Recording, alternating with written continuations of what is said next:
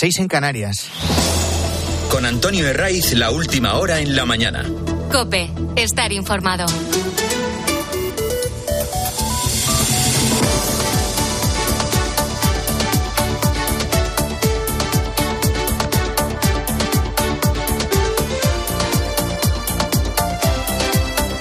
Muy buenos días, vamos a por una nueva hora de la mañana del fin de semana de Copes 15 de octubre y viene con lluvias en la costa catalana, que es para celebrarlo porque es uno de los puntos que más está sufriendo la sequía. Luego va a llover en el oeste de Galicia y a medida que avance el día se esperan precipitaciones en el oeste de Castilla y León y también en Extremadura. Las temperaturas van a variar muy poco. Sigue el calor intenso en Canarias y luego donde va a llover, pues lógicamente bajan algo las máximas. En el resto más o menos igual que ayer. ¿Cuál es la situación a esta hora en Oriente Próximo? Bueno, acaba de amanecer en la franja de Gaza y miles de soldados israelíes están desplegados en la frontera. Hay cientos de vehículos blindados, carros de combate, excavadoras y un dispositivo preparado para una ofensiva total.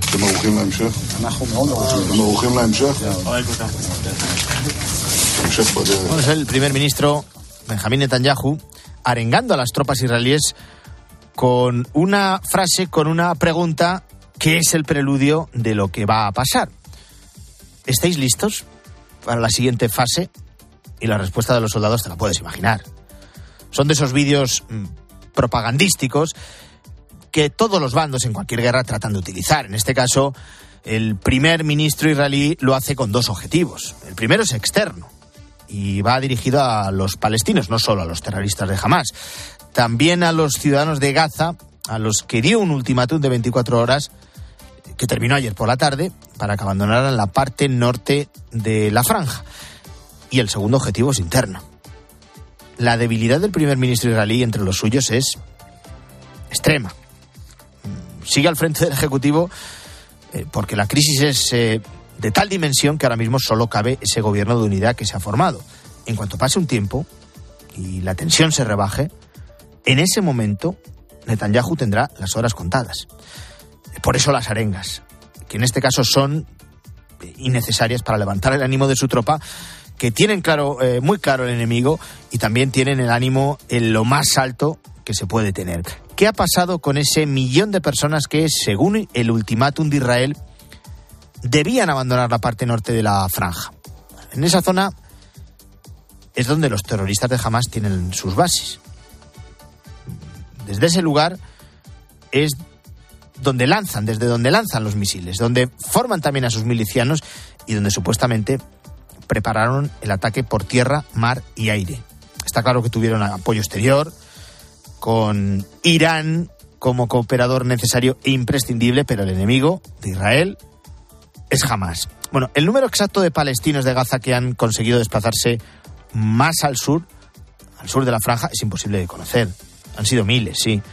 Pero nadie está capacitado para hablar de una cifra concreta, si son 100.000, 200, 300.000. Ahora mismo eso es una incógnita. La realidad es que allí aún siguen, todavía siguen miles de palestinos. Los hay que no quieren abandonar su casa, se resisten a dejar su territorio. Los que no han tenido medio de transporte para hacerlo, ni siquiera una bicicleta, ni siquiera un burro, o directamente que no han podido porque están enfermos. Y ese es uno de los primeros condicionantes con los que se va a encontrar el ejército israelí en la operación por tierra. Las tropas de Tel Aviv saben además que jamás va a utilizar a muchos de esos civiles como escudos humanos. Lo contaba Cope el almirante retirado Juan Rodríguez Garat. Encontrarán con un enemigo que eh, no solo dispone de rehenes, sino que utiliza a su propio pueblo como escudos humanos. La operación es eh, extremadamente complicada porque cuantos más eh, garantías quiera Israel dar de que se producen las menores bajas civiles posibles, más tiene que arriesgar a sus soldados. Lo único seguro es que Israel va a responder con dureza al ataque sin precedentes perpetrado por los terroristas de Hamas la semana pasada.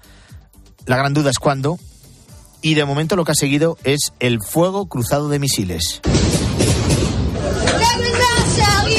La situación es de emergencia total. El foco hay que ponerlo en Gaza, donde la crisis humanitaria eh, se prevé enorme, y el foco hay que ponerlo también en ahora mismo en la parte sur de Israel, eh, donde continúan terroristas infiltrados con rehenes y donde siguen cayendo misiles de jamás. Hay miedo. Lo contaba Cristina en el fin de semana de Cope Janet.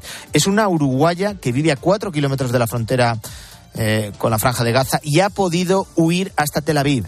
La gente tiene que salir, tiene que tratar de salir y jamás les dice no es mentira, lo que les están diciendo es mentira. si alguien palestino está escuchándome ahora, avisen a sus familias que se trasladen, avisen a sus familias que se trasladen, que no es mentira, que es cierto, que Israel está dando la oportunidad. Desde los organismos internacionales advierten de las consecuencias humanitarias de la respuesta de Israel. Muchos han estado mirando hacia otro lado. Incluso trataron de minimizar o de justificar el ataque terrorista de Hamas y ahora ponen el foco interesado solo en una parte. En Europa no hay una postura común. En un asunto tan poliédrico, con tantas aristas, eh, es normal que no lo haya por otro lado. No se ponen de acuerdo muchas veces en lo básico como para hacerlo ahora. El presidente del Consejo Europeo, Charles Michel, ha convocado una reunión extraordinaria de los líderes de la Unión para precisamente eso, adoptar una postura común en ese encuentro por videoconferencia que será el martes. Eh, lo de la postura común le vendría bien al gobierno de coalición en España, que está en funciones, pero que aspira a seguir en la Moncloa en los mismos términos que lo ha venido haciendo durante la pasada legislatura. Los de Podemos, los de Sumar, o como queramos mencionar a la izquierda más radical, siguen a lo suyo. Les escuchamos justificar el ataque de Hamas.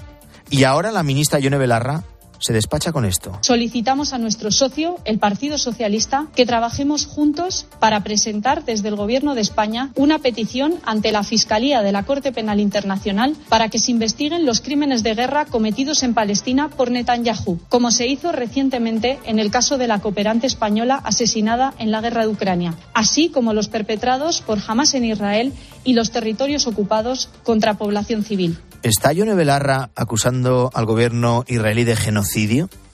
Esto sería bueno que lo aclarara Pedro Sánchez. Que no lo va a hacer, no lo esperen. Por otro lado, bastante tiene con lo suyo, que no es otra cuestión que sacar adelante la investidura. Sánchez entra en una semana en la que su gran objetivo sigue siendo el mismo que en la noche del 23J. Tratar de convencer a Puigdemont. Y sabemos cuándo acaba el plazo para terminar de persuadirlo. El 27 de noviembre pero la presidenta del Congreso sigue sin definir la fecha de ese pleno.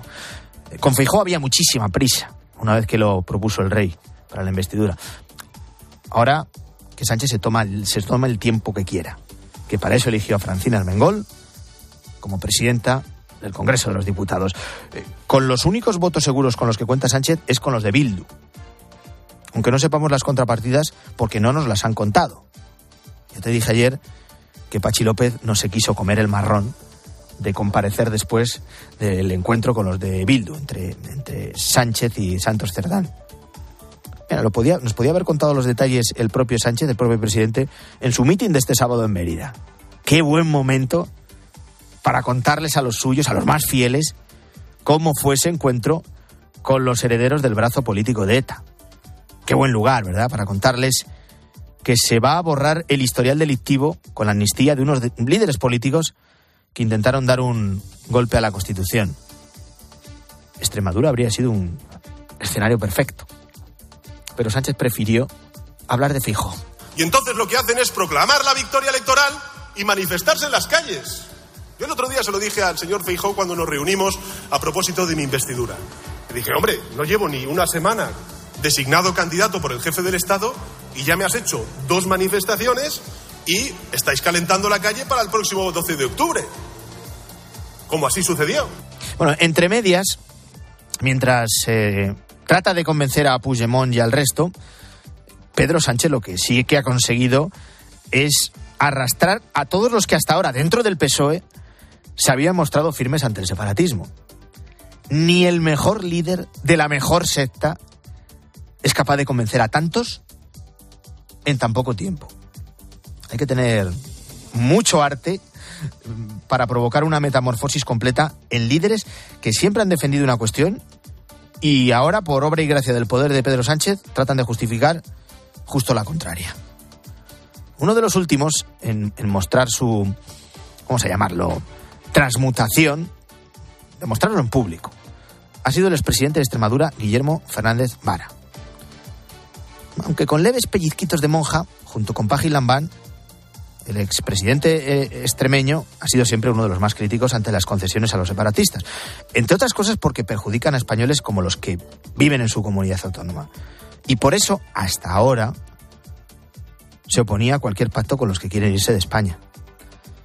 Fernández Vara le llegó a decir a Ángel Espósito aquí en Cope que se marcharía del partido si en el PSOE llegaban a pactar con los independentistas. Y se refería así a lo que había dicho otro expresidente extremeño, Juan Carlos Rodríguez Ibarra. Juan Carlos Rodríguez Ibarra, le conocemos, ¿no? claro. Un poquito. El padre espiritual. Ha dicho que se iría del partido si se pacta con los independentistas. ¿Qué haría Guillermo Fernández Vara? Pues eh, probablemente ir detrás suya, pero te voy a decir una cosa. ¿Sabes por qué dice eso Juan Carlos? Lo dice porque él sabe que este partido nació en el año 1879, es decir, en el siglo XIX. Nació para combatir eso. O sea, nació como un proyecto para, para este país, para unir España y para defender a la clase trabajadora. Pero en cualquier caso eso no va a ocurrir, porque yo creo que para eso, para eso estamos en el debate que estamos y lo vamos a evitar, nadie tenga ninguna duda. Lo vamos a evitar, que nadie tenga ninguna duda.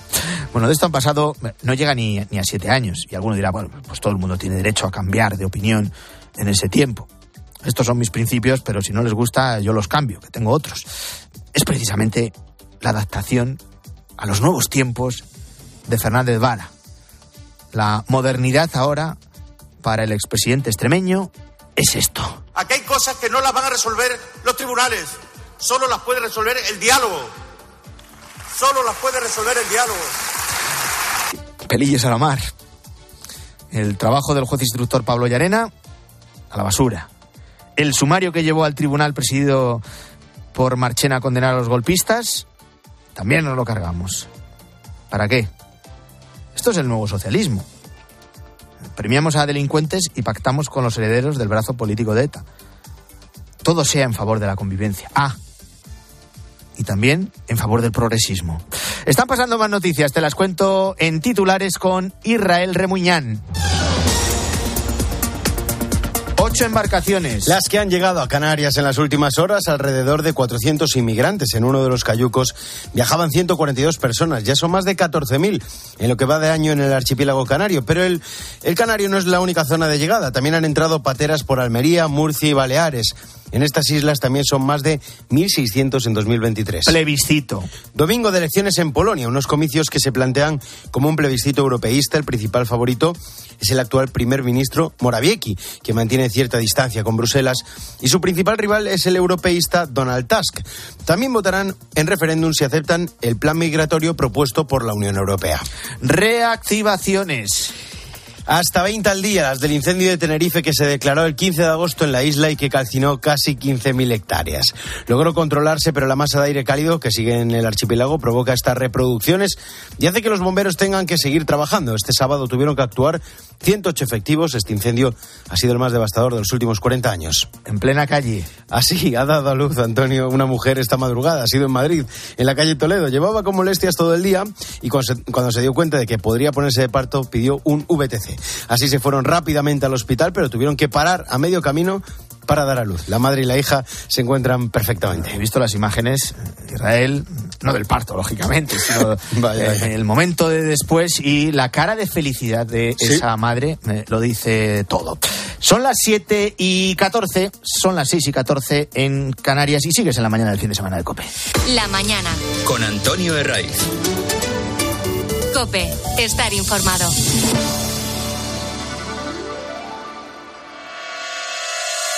Pintor de claroscuros, Caravaggio, esa mezcla de naturalismo y tenebrismo que a mí tanto me apasiona.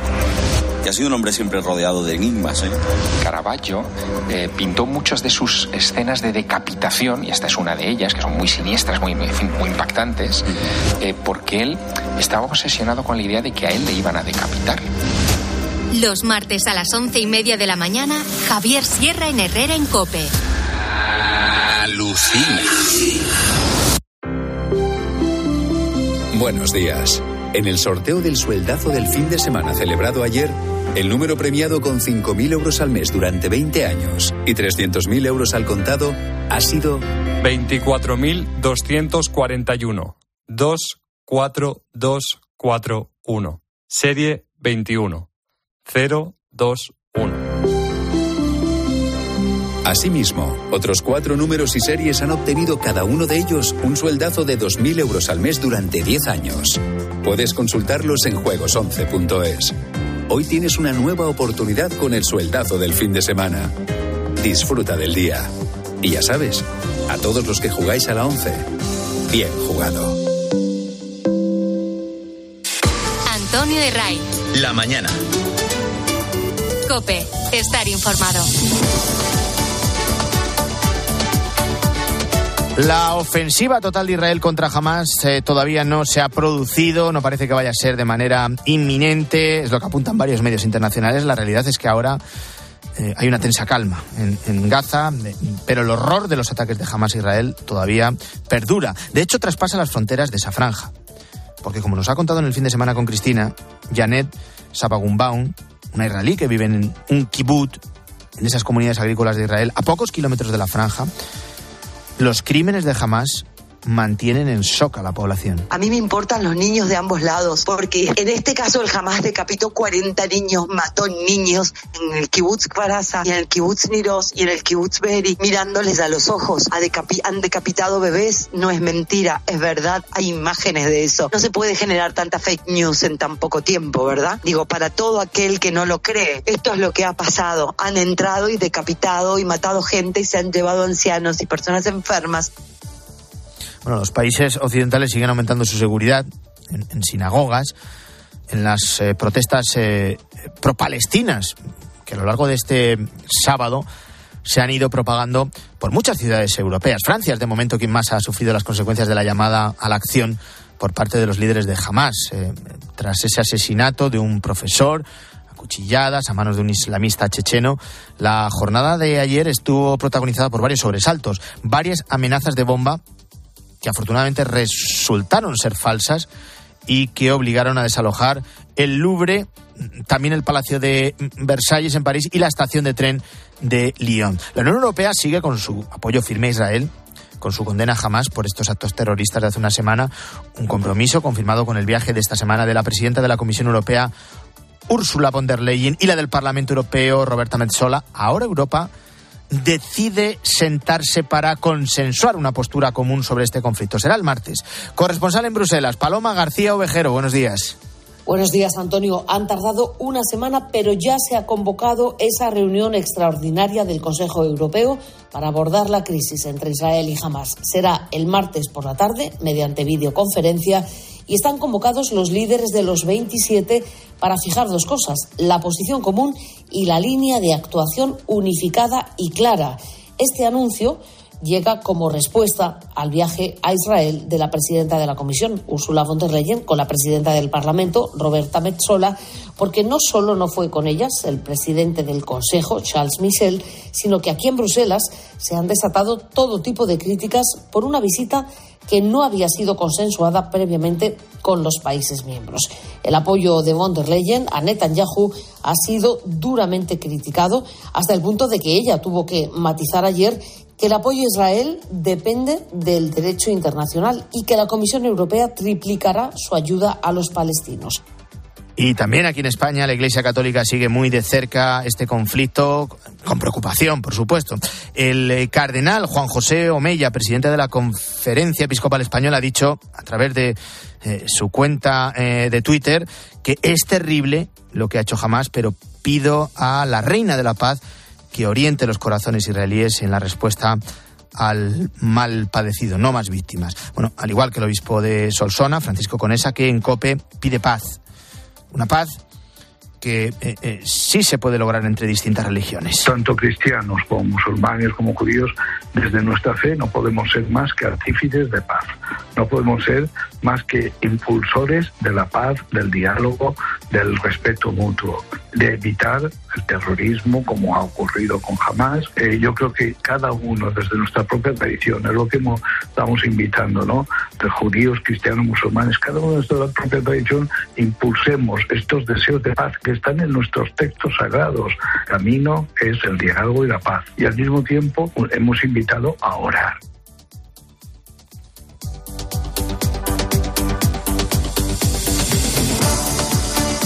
En España eh, vamos a por una nueva semana marcada por las conversaciones de Pedro Sánchez para sacar adelante la investidura, lo de estos últimos días, esa ronda de contactos eh, y de consultas eh, pública, no deja de ser un trámite, mm, lo importante viene a partir de ahora.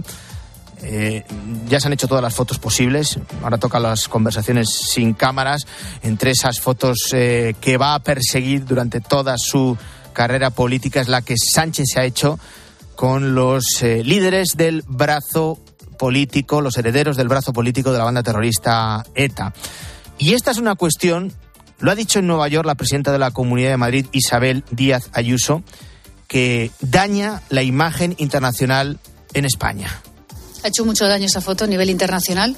Hoy nos han preguntado aquí en Colombia cómo es posible que tuviéramos que, que amanecer ver esas portadas que por el mundo hacen daño, ver a, personas que han representado a, ETA de la mano del presidente del gobierno, eso a la inversión, a la empresa, a la gente que nos ve desde fuera les llama la atención. Son palabras de la presidenta madrileña durante un encuentro con estudiantes españoles en la Universidad de Columbia en Nueva York. Allí se ha ido con eh, un grupo de empresarios para atraer eh, inversiones eh, de Estados Unidos a la Comunidad de Madrid. Esa foto le va a perseguir a Pedro Sánchez. Estuvo 70 minutos reunidos con ellos. Eh, después nadie compareció para explicar lo que habían acordado, lo, la contrapartida para que Bildu le dé los seis diputados que tiene. Tenía una oportunidad magnífica ayer en ese mitin ante un grupo de socialistas en, en Mérida. La desaprovechó ni habló de la reunión con Bildu, ni habló de la ley de amnistía que se da ya por hecho, ni habló tampoco del resto de peticiones de los eh, separatistas. Eso sí, eh, Pedro Sánchez se muestra convencido de que va a haber un lo que llama él un gobierno progresista. Vamos a trabajar porque hay un gobierno progresista que haga políticas progresistas, que apueste por la convivencia siempre dentro del marco de la Constitución española. Progresista con el apoyo de Bildu, eh, del PNV y de Junts, ya. Bueno, el, líder del fugado Puigdemont ha insistido en que España tiene un dilema. O elecciones o pactar con un partido como Junts que no renuncia a la vía unilateral de independencia. Lo ha escrito en sus redes sociales en un fin de semana en el que se cumplen cuatro años de la publicación de la sentencia del Tribunal Supremo que condenó a los líderes eh, eh, del proceso por el referéndum ilegal del 1 de octubre. Por su parte, desde Esquerra, Junqueras Junqueras le telefoneó, ya sabes, esta semana el propio Sánchez, ha advertido de que es imprescindible una amnistía para poder negociar en igualdad de condiciones con el gobierno.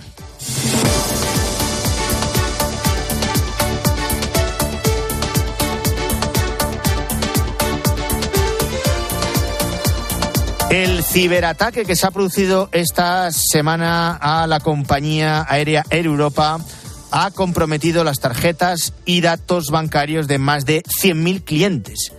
Un ataque por el que la compañía aérea pidió a todos eh, los que habían volado con ellos recientemente que cancelaran sus tarjetas mientras resolvían el problema.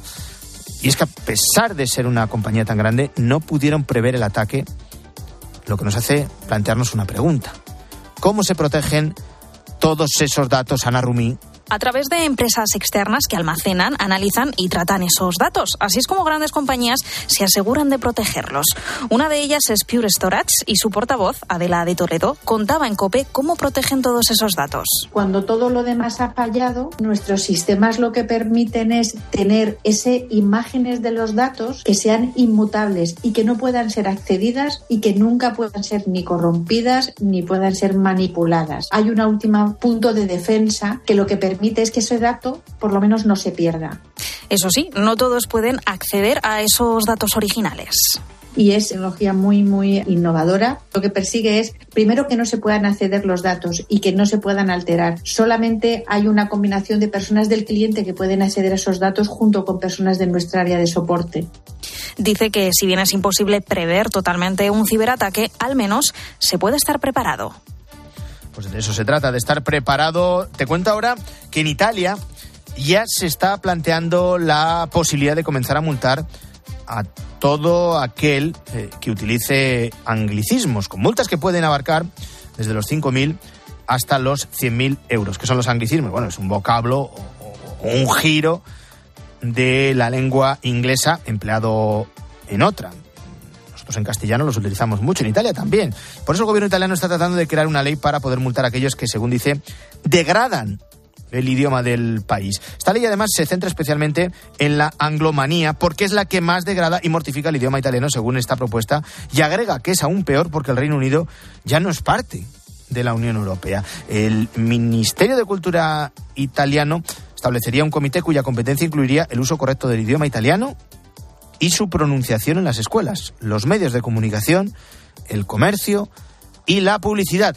Este es un proyecto de ley que exige que cualquier persona que ocupe un cargo en la administración pública tenga conocimiento y dominio escrito y oral del idioma italiano. Se acabó en Italia los carteles de CEO, de, de Product Manager o de Human Research esta propuesta de ley nos hemos preguntado si acaso es posible que esto ocurra en España y por eso hemos preguntado a Amalia Pedrero, que es profesora de lengua en la Universidad de San Pablo, sobre si implantar una ley así en España sería útil. Pues sinceramente creo que lo primero sería una locura si se están poniendo multas a todo el que emplea anglicismos y luego tenemos que hacer una distinción. Admitidos, no admitidos. Entonces sería primero hacer una lista de cuáles serían los anglicismos que tendría una penalización, cuáles serían los que no. Eso sería difícil esa es la primera. Y lo segundo, cómo se controla, a quién los dice, dónde los dice. Eh, también eso sería un poco loco. Bueno, la profesora Pedrero opina que hay otros mecanismos que ayudan mucho más a mantener y cuidar el idioma y empiezan justo ahí, en los medios de comunicación. Los anglicismos se han convertido en algo tan común que ciertos gobiernos, he contado lo que están haciendo en Italia, comienzan a verlo como un problema. Antonio Herray. La mañana. Escuchas Cope. Y recuerda, la mejor experiencia y el mejor sonido solo los encuentras en cope.es y en la aplicación móvil. Descárgatela. Hay gestos sencillos que pueden cambiar vidas. Incluir a Save the Children en tu testamento es uno de ellos. Este gesto solidario se transformará en educación, medicinas y ayuda humanitaria para la infancia que más lo necesita. Infórmate sin compromiso en savethechildren.es o llamando al 937 37 15. Testamento Solidario Save the Children. Las vidas que te quedan por vivir. ¿Y tú? ¿Por qué necesitas fluchos? Porque es tiempo de pensar en lo que te gusta, en la moda que te hace sentir vivo, chic, casual, sport. Nueva colección de otoño-invierno de fluchos. La nueva moda que viene y la tecnología más avanzada en comodidad unidas en tus zapatos. ¿Y tú? ¿Por qué necesitas fluchos? Fluchos. Comodidad absoluta. Tener un pequeño negocio no significa buscar entre archivadores significa gestionar la información de tus clientes en un clic. En Orange Empresas te ofrecemos soluciones de gestión de clientes para agilizar los procesos y ser más competitivo. Las cosas cambian y con Orange Empresas tu negocio también. Llama al 1414. Descubre la mejor selección de creatinas, proteínas, preentrenos y recuperadores en hsnstore.com. Este otoño disfruta de la calidad y precios que te ofrece HSN. Envíos gratis desde 24,90 euros y múltiples formas de pago. HSN, nutrición de calidad para una vida sana. La vida siempre nos pone a prueba. Por eso en PSN Previsión Sanitaria Nacional hacemos más fáciles los momentos difíciles. Protege tu futuro y a los que más quieres con la mutua en la que confían los profesionales universitarios desde hace más de 90 años. PSN Previsión Sanitaria Nacional. Aseguramos sobre valores. Benjamín, esta cocina se cae a pedazos. Pero si es modernísima. Mira, estuve el otro día en el Big Mat de aquí y me atendió un auténtico catedrático en cocinas. Big Mat, claro. De profesional a profesional, somos los sabelo todo del sector, los de siempre. Y también atendemos a los que no saben tanto. Los goles de tu equipo solo se viven así en tiempo de juego.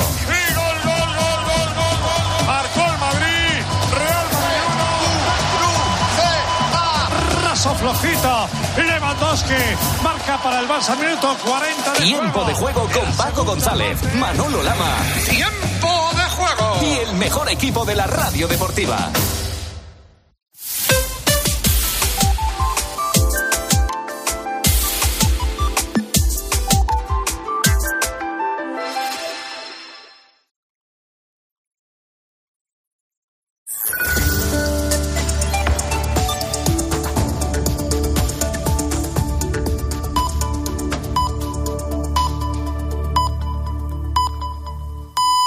Son las siete y media, son las seis y media en Canarias. Con Antonio Herraiz, la última hora en la mañana. Cope, estar informado.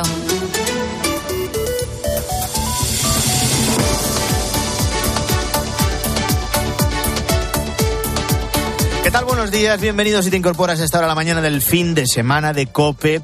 Día que, que, viene con lluvias en Cataluña, con lluvias en el oeste de Galicia, también en Castilla y León, en Extremadura y con temperaturas muy parecidas a las de este sábado, con la mirada puesta en la franja de Gaza. Enseguida te cuento la última hora. Ahora te voy a hablar de la inteligencia artificial que lleva tiempo perfeccionándose en el sector precisamente de la defensa.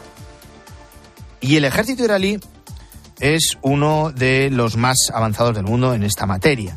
En este caso cuenta con un programa llamado Fire Factory que con inteligencia artificial le ayuda a tomar decisiones. Por ejemplo, cuánta munición debe usar en cada embestida o con qué frecuencia debe asediar una zona concreta hay un, uno de los conceptos que se llama de niebla de guerra, que, eh, que utilizan los ejércitos eh, y, los militares cuando tienen mucha información, y, pero no tienen realmente la constancia de qué es lo que está ocurriendo en el campo de batalla. Y la, eh, es vital el poder tener datos suficientes para tomar decisiones. Cuanto más rápido mejor para adelantarte al enemigo. Y si eres capaz incluso de predecir qué es lo que va a hacer pues vas a ser mucho más efectivo. Y en esto en el análisis como digo de grandes volúmenes de datos es extremadamente más eficiente la, inteligencia artificial que es capaz de eh, extraer patrones de comportamiento de, en todo ese marasmo de datos sacar qué es realmente lo importante de lo que no lo explica Luis Martín, director de influencia de Llorente y Cuenca, experto en inteligencia artificial. Este programa además se puede combinar con otras tecnologías avanzadas como por ejemplo la de robótica militar. Se trata de utilizar artefactos que han recibido unas instrucciones concretas y que actúan por tanto de manera semiautomática. De, de drones, que ya esto es algo que en la guerra de Ucrania por ejemplo lo estamos viendo, tanto defensivos como ofensivos, son capaces ya, y como os decía también con el sistema de enjambres, de tomar también decisiones casi por su cuenta a partir de órdenes previas y atacar de manera autónoma. Y no solo se trata de utilizar tecnología para atacar determinados objetivos, hay un robot concreto, uno con forma de perro de la empresa Boston Dynamics, que se está utilizando por algunos ejércitos para proteger a sus efectivos humanos en tareas muy concretas. Bueno, en concreto el AlphaDoc se está utilizando para tareas de transporte, que es otro de los, eh, de los usos digo, más, más extendidos de esto. Al final, que puedas enviar eh, munición, víveres, eh, para todo el tema de logística, en vez de que sean personas que se juegan la vida, que sean robots los que entregan, digamos, a la retaguardia, a la, a la vanguardia, todas, todas estas esas necesidades logísticas, es un gran paso. Ahora bien, con todo esto se abre un debate ético enorme, porque claro, si una de estas armas actúa y por error el, daño se comete sobre una diana equivocada, ¿quién tendría la, la responsabilidad? Es decir, si un dron autónomo, por ejemplo, tirotea a un grupo de niños por error, ¿a quién se le debería pedir explicaciones? ¿Quién debería pagar por ello?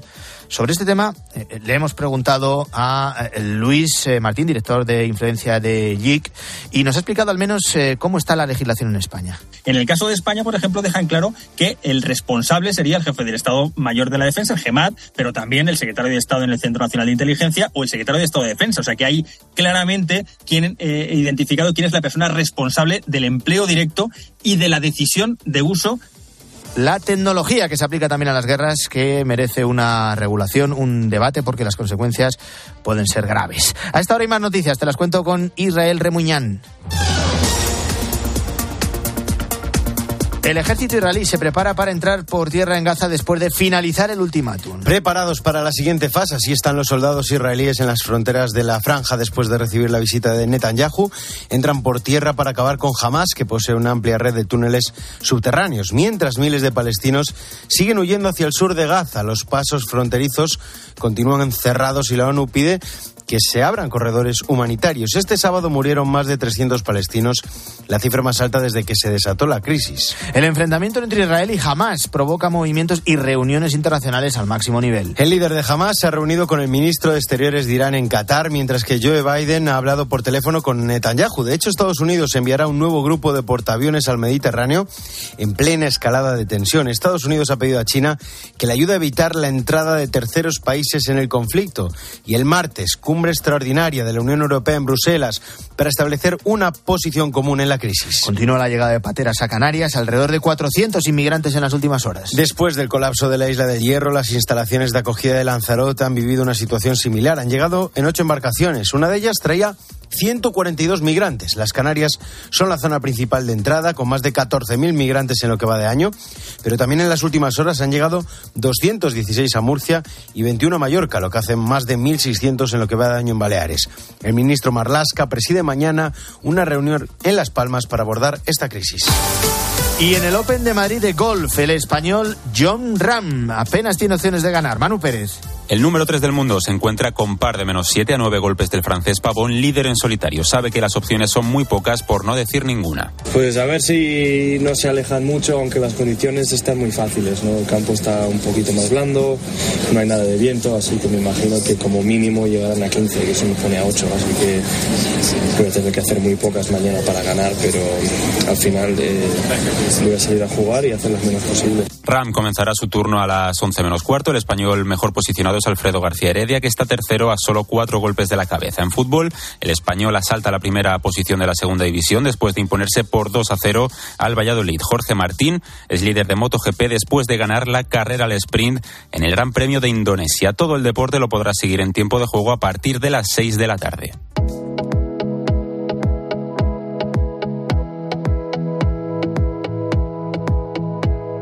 A las 7 y 36 vamos con el repaso a los periódicos de este domingo 15 de octubre. Álvaro Saez.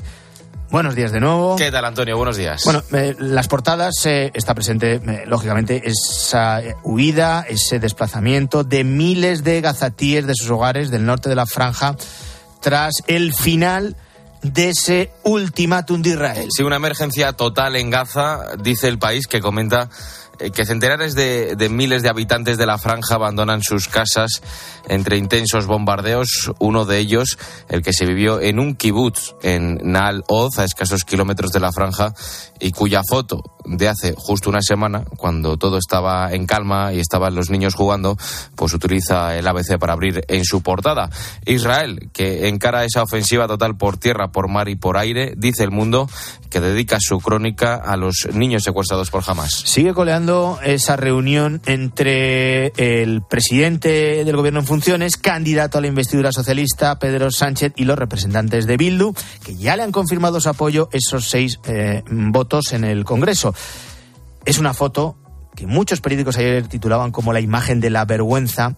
En Nueva York, la presidenta de la Comunidad de Madrid, Isabel Díaz Ayuso, ha dicho que esa foto es dañina para la imagen internacional del gobierno y para todos los españoles. Y hoy en el mundo hay una información de Ángeles Escriba sobre el senador de Bildu que también participó en la reunión con el presidente Sánchez y que acompañó a la portavoz en el Congreso, Merche Aizpurúa. Asegura el mundo que el, ese senador es amigo de un etarra que participó en el atentado contra el socialista Eduardo Madina. Gorka Ekejabarrieta es el senador que homenajeó y recibió junto con otros miembros de la izquierda radical vasca, la izquierda Berchale, a Alex Acarregui cuando salió de la cárcel en 2015. Le hicieron un homenaje, fueron a comer juntos, hicieron fotos.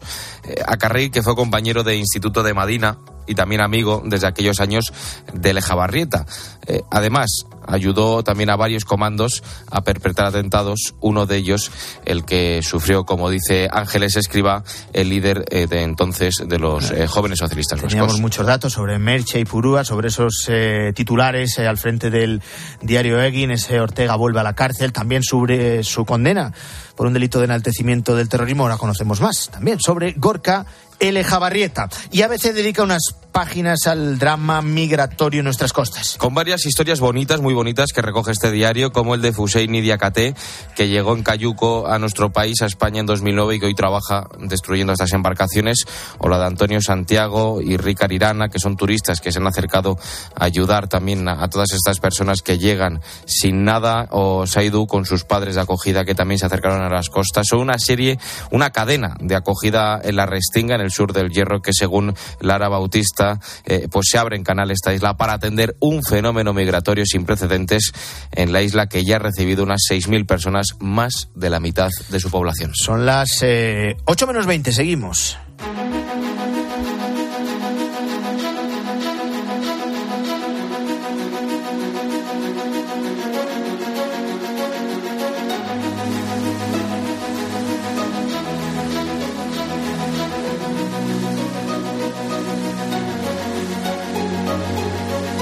En la mañana del fin de semana de Cope miramos ahora a la semana que estamos a punto de estrenar.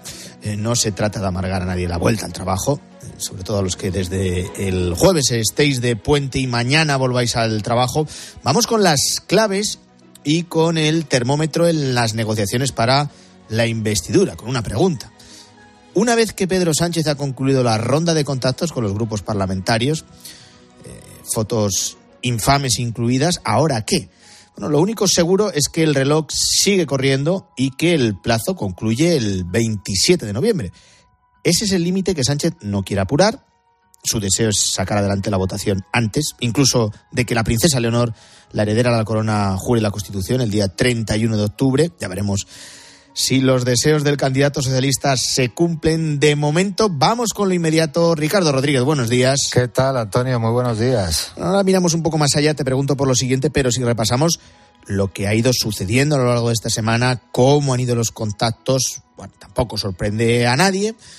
Eh, a los socios parlamentarios de eh, Sánchez, a los separatistas, hay que agradecerle su sinceridad y sus peticiones son claras. Ahí nos deja también la semana esa primera foto de un presidente de la democracia con los representantes políticos del brazo, de los herederos políticos de, la banda terrorista ETA. Y las peticiones de los separatistas catalanes son claras, ya digo que no sorprenden. Hay que agradecerle su sinceridad y está la amnistía, el referéndum y ayudar a Cataluña a reparar el déficit fiscal. No nos ha sorprendido a nadie, a ti tampoco, ¿no? No, para nada. Pero es verdad que eh, el problema que tiene Sánchez planteado sobre la mesa es esa necesidad que tienen los potenciales socios de marcar distancias entre ellos mismos dentro de ese conglomerado que conforma el bloque y afianzar un perfil propio, pues les lleva a intentar arrancar compromisos sin exhibir concesiones cuando además Pedro Sánchez está empeñado en buscar garantizarse eh, no solo la investidura, sino la legislatura, porque lo que dejan bien claro eh, en su entorno es que quiere amarrar todo el paquete, presupuestos, pero no solo los del año que viene, sino los, los presupuestos por cuatro años, eh, o sea, la legislatura eh, por completo. Si no, esto me suena a mí más a, a, juego de cartas, a, a órdago, sino dicen que ni habrá amnistía ni, ni habrá nada. Pero esos potenciales aliados han ido con todo, con una larga lista de, de, exigencias bajo, bajo el brazo y evidentemente mirándose unos a otros eh, de reojo. Ahora, eh, en el fragor de esta batalla, eh, los independentistas están metidos de lleno, al menos eh, con la amnistía, que es solo una de las reivindicaciones que ponen eh, sobre la mesa. Y después de los encuentros públicos, con llamada incluida al inhabilitado Junqueras, con esa foto con los representantes de Bildu, ¿ahora qué? Cualquier negociación, lo público es mucho menos importante que lo que se va tejiendo en la sombra, sin luz y sin taquígrafos. Y si tuviéramos que poner una radiografía ahora mismo, los únicos apoyos o que tiene garantizados sumarse hacia el remolón que harán, eh, pero públicamente los únicos garantizados son los de Bildu. Sí, sí. Ahora mismo el balance de esta ronda de contactos que ha llevado a cabo personalmente el presidente de, de, del gobierno, pues eh, tenemos que decir que ha arrojado un resultado bastante, bastante pobre, porque eh, lo único que ha hecho ha sido sumar eh, los seis votos de Bildu, son los que ha sumado, a los 121 de, del PSOE. O sea, en total 127, lo que queda pues a, muy lejos de una mayoría absoluta que era, y, más allá incluso, que era la pretensión eh, de Pedro Sánchez. Lo que pasa ahora es que la negociación vuelve a la discreción total, sin más fotos previstas, va a seguir esta, esta próxima eh, semana y tras eh, esta serie de encuentros lo que llega es el turno de la llamada Comisión Negociadora Socialista, que está encabezada sobre todo por María Jesús Montero y, Félix Bolaños, en ese intento de cerrar, eh, mm, de amarrar los, votos, porque los socialistas, mm, pues eh, a lo que se aferran también, además de esos votos de, de Bildu, es a, la voluntad de los potenciales socios de seguir negociando. Por ejemplo, con, con Junts, eh, lo, que, lo que ellos subrayan en el núcleo duro socialista es que de momento, al menos, no han hecho, no han hecho amago de levantarse de la mesa de negociación y eso ellos lo consideran un, pues bueno, un paso positivo y, a ellos se agarran como a un clavo ardiendo, ¿no? Bueno, para la jura de la Constitución de la Princesa de Asturias quedan justo 15 mm, días. Mm. En su momento se filtró que Sánchez quería sacar adelante la investidura antes de esa fecha. No, no sé si por plazos, Ricardo, por plazos de reglamento, podrían cumplir ese deseo del candidato socialista. Eh, la, jura de la princesa era una meta volante que, que ya ha quedado atrás eh, al tiempo que se ha ido diluyendo eh, la idea de, de, ir rápido en las negociaciones. Tú recordarás que era lo que, lo que anticipaban los, los, socialistas cuando todavía estaba en marcha la, la investidura de, de Alberto, de Alberto Núñez Feijóo. El planteamiento hasta ahora es que la investidura seguirá sin tener fecha hasta que al menos no alcancen un preacuerdo con los, con los distintos socios que garantice esa mayoría de votos. Así pues, eh, la Moncloa rechaza entrar en hipótesis sobre cuándo puede convocarse ese pleno de investidura, aunque haya quienes barajen ahora mismo la segunda o tercera semana de noviembre. Pero no hay fecha eh, definitiva y claro está, eh, el PP va a seguir teniendo motivos sobrados para continuar denunciando el papel de parte que en, todo esto está jugando la presidenta del Congreso, Francina Armengol, cuando fijó una fecha para el propio Feijó al día siguiente de que el rey le designase candidato y ahora mismo lo que está haciendo es pues por decirlo suavemente, mirar para otro lado, Antonio. Manejar los tiempos a su antojo, que son los de, en este caso, su líder, el secretario de los socialistas y candidato a la investidura. ¿Sabes lo bueno de madrugar en domingo, eh, Ricardo? Cuéntame. Que tienes todo el día por delante. Sí, eso Sobre todo para cargar pilas, que tienes la semana entretenida. Gracias, Ricardo. Abrazo. Un fuerte abrazo. Antonio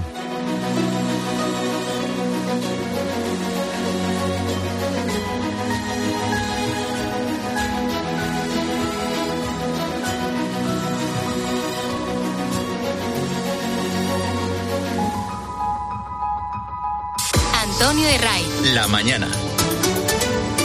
Cope, estar informado.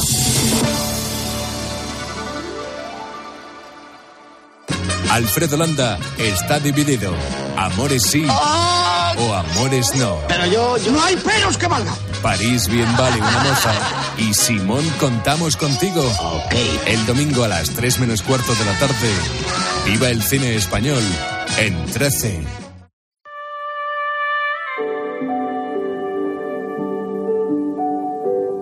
La mañana. Con Antonio Herraiz. Cope, estar informado.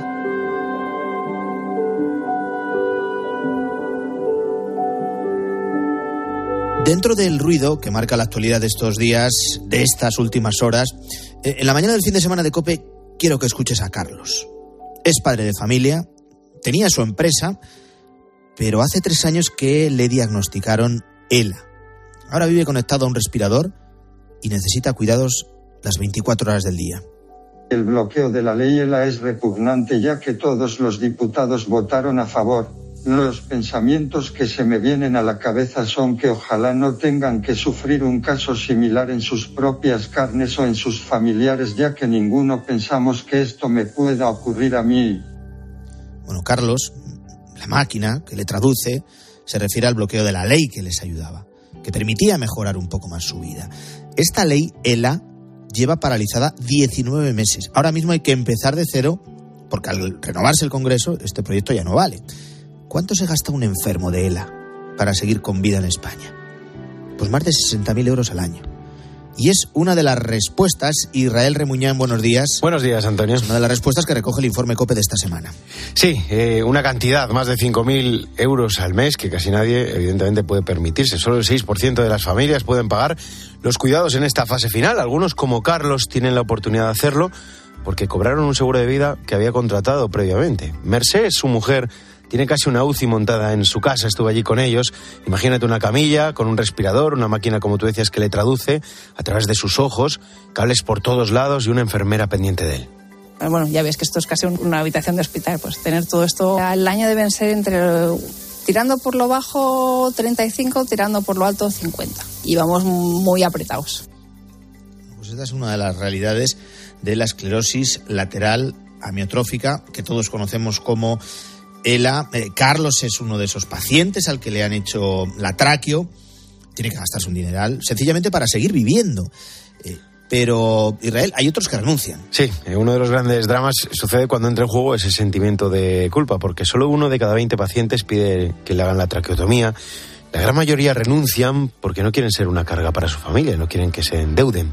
Otros incluso toman decisiones más drásticas. Me quedé helado escuchando a Aníbal, que aparecía solo apoyado en un bastón. Él estaba bastante bien porque su ELA avanza lento poco a poco. Incluso hacía alguna broma con su mujer Susi. Pero la decisión que tomaría ahora mismo me lo contaba y es muy cruda.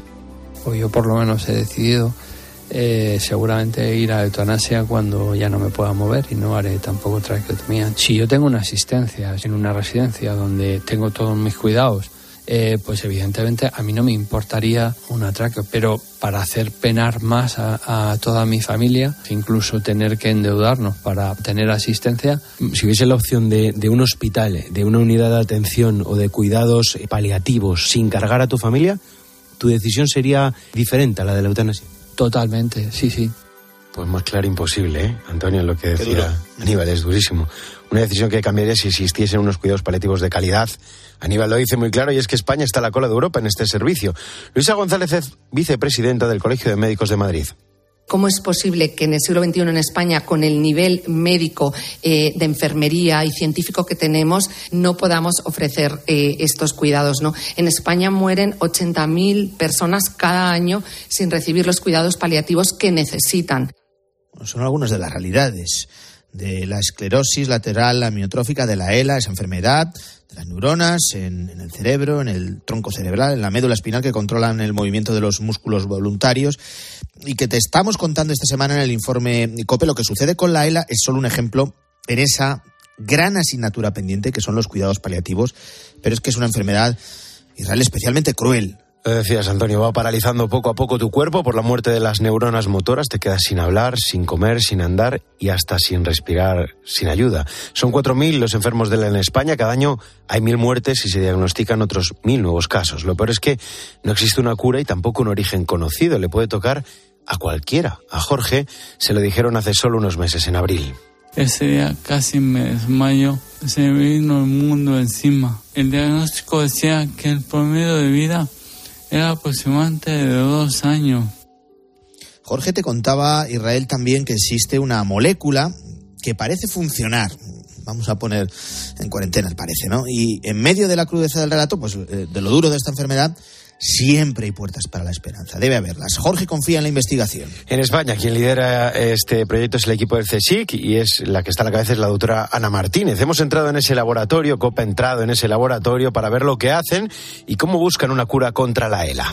La pista que estamos siguiendo es la de la proteína TDP43, una proteína que se ha descubierto en 2006. Tampoco es que haga tan poco que se ha descubierto, pero no hay ningún fármaco, ni siquiera en desarrollo, que vaya contra esta proteína. Y sí sabemos hoy que está presente de manera anómala en todos, en el 97% de los pacientes de ELA. Esa proteína, Antonio, quizás ahí pueda estar la clave, siempre entre comillas. Ana es abuela, una superabuela de 10 nietos, 61 años, y es la que lidera este equipo, súper joven, pero saben que lo que buscan es la receta para salvar vidas. Eh, soy Cecilia Sánchez y encargo de sintetizar compuestos que puedan ser posibles fármacos para tratamiento de la ELA y otras enfermedades neurodegenerativas. Estoy en el primer paso de una síntesis. Justamente ves un líquido con un compuesto que acabo de purificar, o sea que ya está puro. Lo que pasa es que a veces las cosas no van tan bien y tienes que intentarlo hasta tener el compuesto que quieres. Claro, y la realidad es que todo va lento, muy lento, porque apenas se tienen financiación como decíamos, hay algún rayito de esperanza, ¿no? Sí, por un lado, esa molécula de la que hablaba Jorge, capaz de atacar esta proteína y que parece eficaz en modelos de animales, pero lo más avanzado ahora mismo es un fármaco que es para otra enfermedad, pero que parece que podría también ser eficaz contra la ELA. Tenemos un fármaco que lo queremos reposicionar para ELA. Eso quiere decir que es un fármaco que ya tiene nombre, se llama Tideglusib, está sometido a aprobación regulatoria ahora para otra enfermedad de distrofia muscular y tenemos todas las pruebas en modelos animales que funciona en esclerosis lateral amiotrófica. Queremos iniciar una fase 2. Puede proteger la motoneurona y puede frenar la enfermedad. Habrá que comprobarlo en pacientes. No, pues ojalá todo salga bien, ojalá salga adelante y se pruebe rápido en persona, sobre todo porque estaríamos hablando de otro milagro de la ciencia española. Con toda la cautela del mundo, Antonio, porque hablamos de un mínimo de seis años en el mejor de los casos, pero pueden ser diez o quince, pero lo que demuestra el laboratorio de Ana es que en España, como dices, se hacen auténticos milagros. Yo creo que somos muy ingeniosos.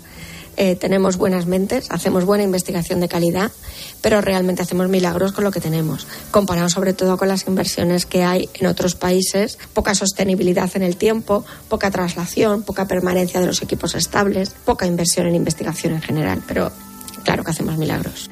Este es un llamamiento, por supuesto, a aumentar la financiación para la investigación de la ELA que, como te hemos comentado, Israel, como ha quedado perfectamente claro en este informe COPE que eh, hecho, es muy cruel con esos 4.000 enfermos de ELA en España. Cada año hay mil muertes y se diagnostican otros mil nuevos casos.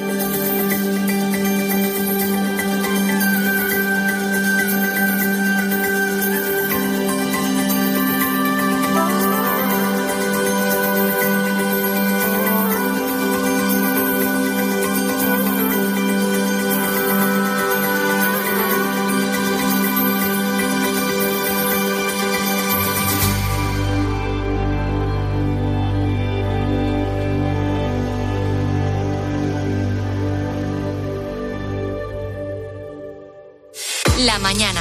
Con Antonio Herraiz. Cope, estar informado. Antonio Herraiz. La mañana. Escuchas Cope.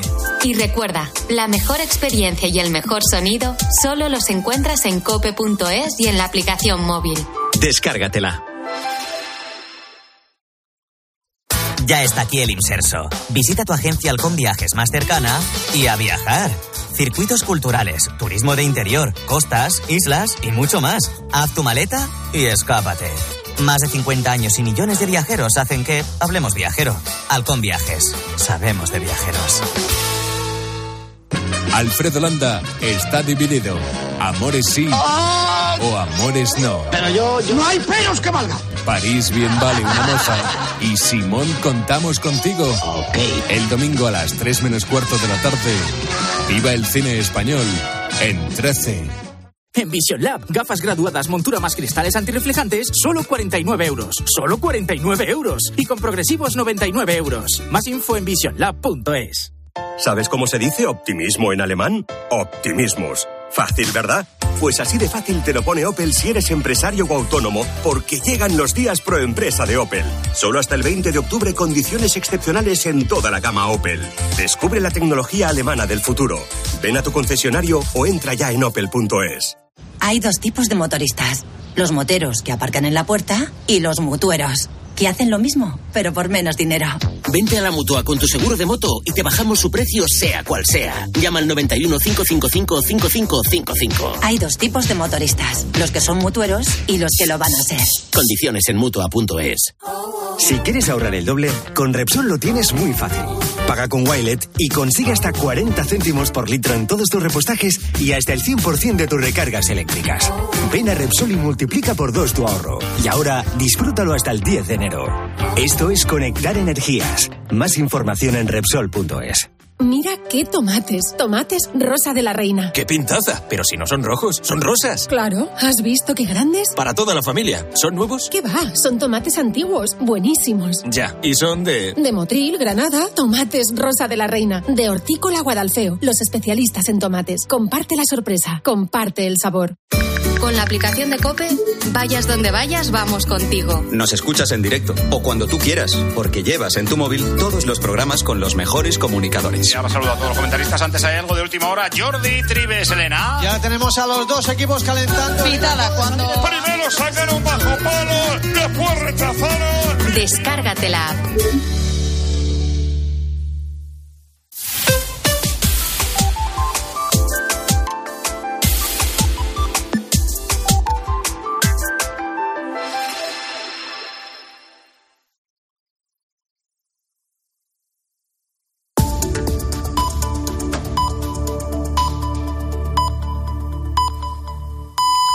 Son las 8, las